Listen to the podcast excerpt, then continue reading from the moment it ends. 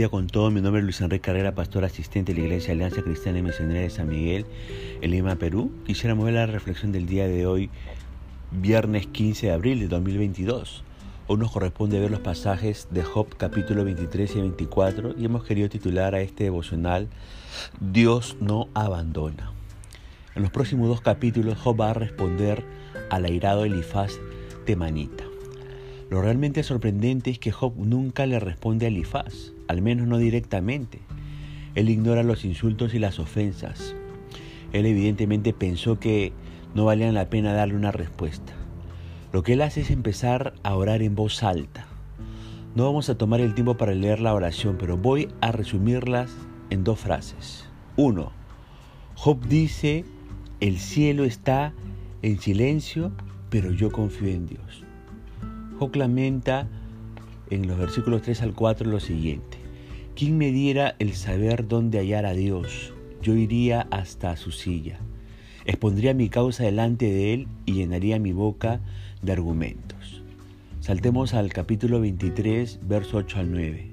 He aquí yo iré al oriente y no lo hallaré, y al occidente y no lo percibiré. Si muestra su poder al norte, yo no lo veré, al sur se esconderá y no le veré. Le pregunto, ¿se ha sentido así alguna vez? En medio de su crisis que Dios no le responde. Fíjese, cuando la presión está sobre usted y las pruebas de la vida son increíblemente pesadas y le gustaría una señal de parte del cielo o algún mensaje en las nubes, alguna prueba de que Dios sabe que está pasando esa situación y que Él aún se preocupa por usted. Bueno, eso es exactamente lo que Job está diciendo. El cielo está en silencio. Sin embargo, note esta profunda declaración de confianza en Job 23:10. Mas Él conoce mi camino, me probará y saldré como oro. ¡Wow! En otras palabras, Job está diciendo, yo no tengo idea a dónde ir y no tengo idea qué hacer y tampoco sé dónde está Dios en ese momento.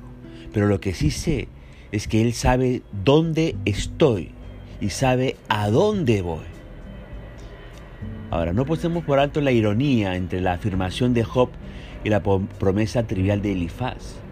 Elifaz le ha prometido a Job, si tú te rindes ante Dios, Él será oro para ti.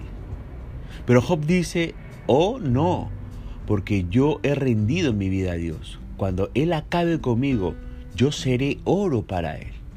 Job está diciendo, él está purificándome para sus propósitos.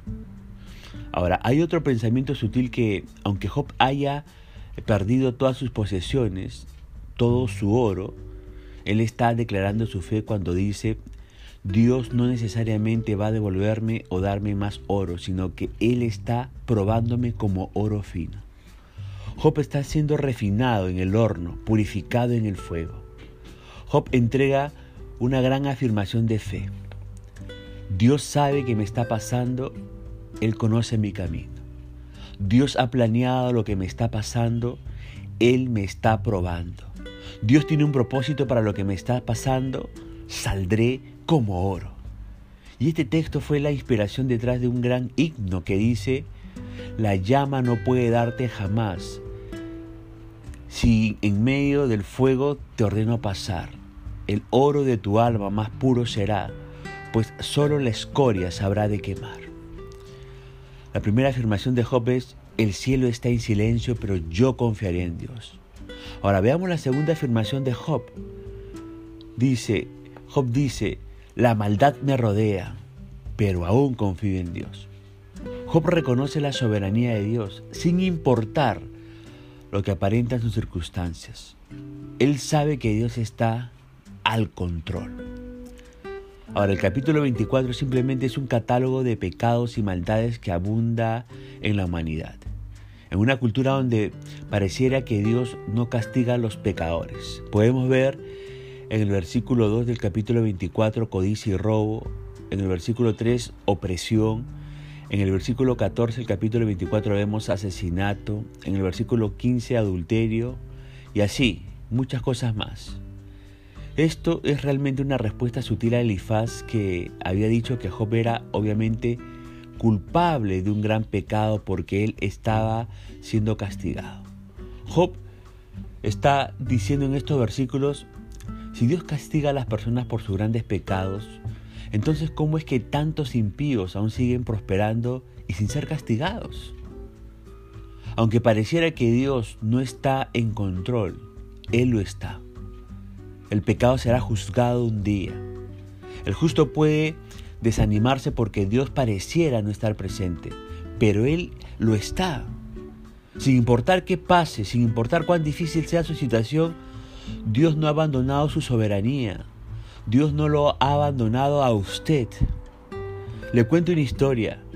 William Fred era un estudiante de la Universidad de Colorado allá en 1951. Él gastaba un par de horas a la semana leyéndole a un compañero que se llamaba John.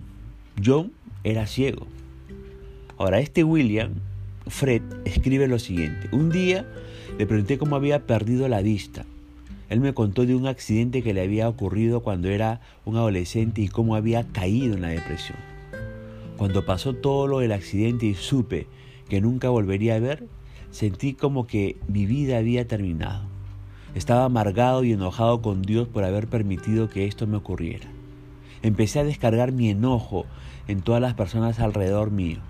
Sentí que, ya que no tenía futuro, no valía la pena hacer nada por mí mismo. Dejé que los demás me atendieran, me encerraba en mi cuarto y no salía excepto para comer. William Frey escribe, el joven que yo conocí era un buen estudiante, dedicado y perseverante. Así que le pregunté qué había cambiado su actitud. Él me contó su historia. Un día mi padre llegó a mi cuarto y empezó a regañarme. Me dijo que estaba cansado de que estuviera victimizándome. Él dijo que el invierno se acercaba y que siempre era mi trabajo poner las contraventanas para proteger la casa de las tormentas. Así que tenía que poner esas ventanas antes de la cena, o si no, estaría en problema. Se fue de mi habitación cerrando la puerta de un golpe. Eso me puso tan furioso que me decidí a hacerlo. Murmurando y refufuñando logré llegar tambaleando al garaje. Encontré las contraventanas, un banquillo, todas las herramientas necesarias y me puse a trabajar. Van a sentirse tan mal cuando me caiga del banquillo y me rompo el cuello, pensaba. Pero poco a poco logré colocar todas las contraventanas y terminar el trabajo.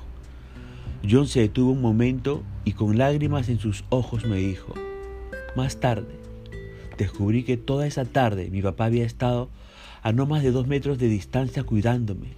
No lo supe hasta después, pero todo el tiempo que estuve subiendo y bajando del banquillo, murmurando, quejándome y sudando mientras hacía el proyecto, en la oscuridad, mi papá siempre había estado a mi lado.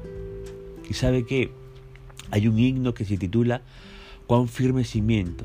Ese himno dice en una de sus estrofas lo siguiente, no temas por nada, contigo yo soy. Tu Dios, yo soy solo, tu ayuda seré. Tu fuerza y firmeza en mi diestra estarán, y en ella sostén y poder te daré. Al alma que anhele la paz que hay en mí, jamás en sus luchas la habré de dejar.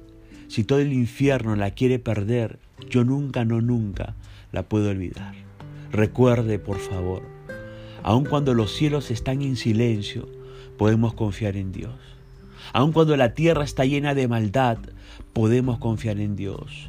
Aun cuando estamos en oscuridad, aun cuando no sabemos a dónde ir, aun cuando estamos en las manos de un mal consejero, aún allí estamos en las manos de nuestro sabio, amoroso y buen Dios.